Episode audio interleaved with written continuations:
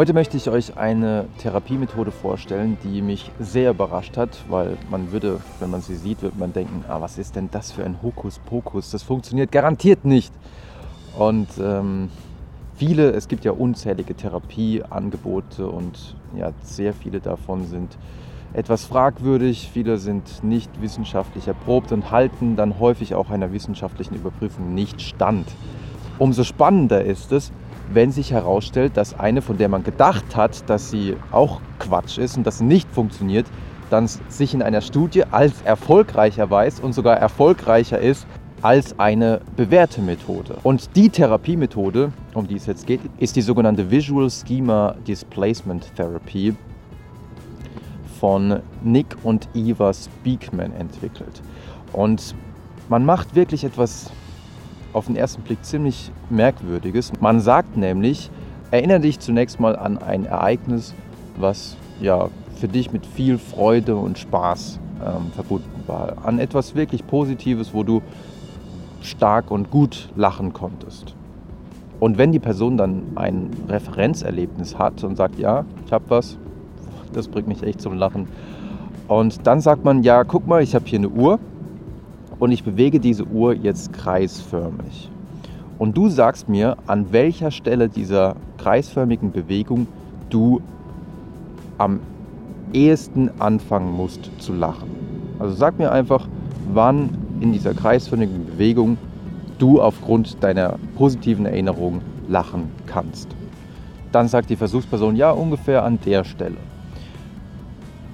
Der nächste Schritt ist dann, dass man sagt, okay, jetzt versuch dich bitte an das traumatische Ereignis zu erinnern. Also nehmen wir mal an, jemand hat ähm, große Angst vorm Autofahren, weil er mal einen schlimmen Autounfall hatte oder mal beobachtet hat, dass es einen schlimmen Autounfall gab. Und deswegen hat er jetzt diese posttraumatische Belastungsstörung im Sinne von, dass die Belastung aufgrund des Traumas dazu führt, dass er jetzt nicht mehr in der Lage ist, Auto zu fahren. Und dann sagt man, okay, nimm mal diese Erinnerung und ähm, sag mir, wenn ich jetzt wieder diese Kreisbewegung mache, an welcher Stelle diese Erinnerung und die Emotion, die dadurch ausgelöst wird, am stärksten ist. Und dann sagt die Person, ja, ungefähr bei der Position. Und wenn man dann an der Position ist, dann bewegt der Therapeut ganz schnell seine Hand auf die Position, wo vorher das positive Gefühl geankert war die positive Emotion, wo er lachen musste. Und der Therapeut sagt noch zusätzlich, wusch. Und danach sagt der Therapeut, jetzt musst du ein paar Mal blinzeln und deine Augen fest zusammendrücken und zweimal tief seufzen.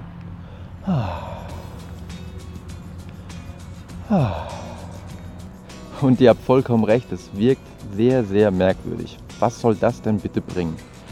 Erstaunlicherweise hat sich gezeigt, dass diese Methode in zwei Experimenten tatsächlich effektiver war als die mittlerweile äh, etablierte EMDR-Methode und natürlich auch effektiver war als eine Kontrollgruppe, in der man nur sagte, okay, versuch dich mal an ein negatives Ereignis zu erinnern, zum Beispiel an diesen Autounfall und versuch dich dann acht Minuten einfach zu entspannen und du kannst auch an alles denken, woran du denken willst. Also wirklich nur so eine Art Wartekontrollgruppe ohne wirkliches Treatment.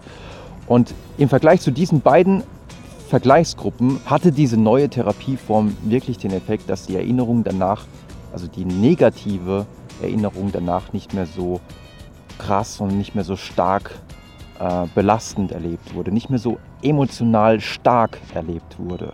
Und genau das ist eigentlich etwas, was man erreichen möchte mit der Therapie, wenn jetzt zum Beispiel jemand eine posttraumatische Belastungsstörung hat, dass diese Bilder, diese Erinnerungsbilder, die einen häufig bis in den Schlaf verfolgen und im Alltag manchmal wie Flashbacks auf einen zukommen, dass diese Erinnerungsbilder abgemildert werden. Von daher sind diese Forschungsergebnisse auf der einen Seite extrem überraschend und auf der anderen Seite extrem interessant, weil Warum das Ganze funktioniert, ist noch völlig unklar. Und ich hätte zwar schon ein paar Erklärungsmuster, wie zum Beispiel Gegenkonditionierung, dass man eben dem negativen Erlebnis etwas Positives entgegensetzt.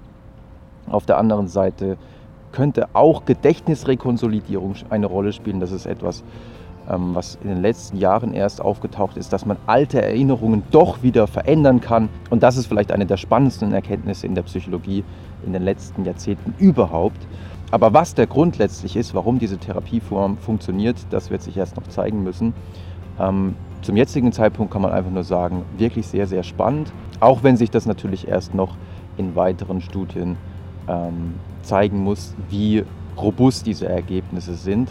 Das war's für heute. Ich hoffe, ihr fandet es interessant und wenn ihr wollt, sehen wir uns beim nächsten Mal wieder.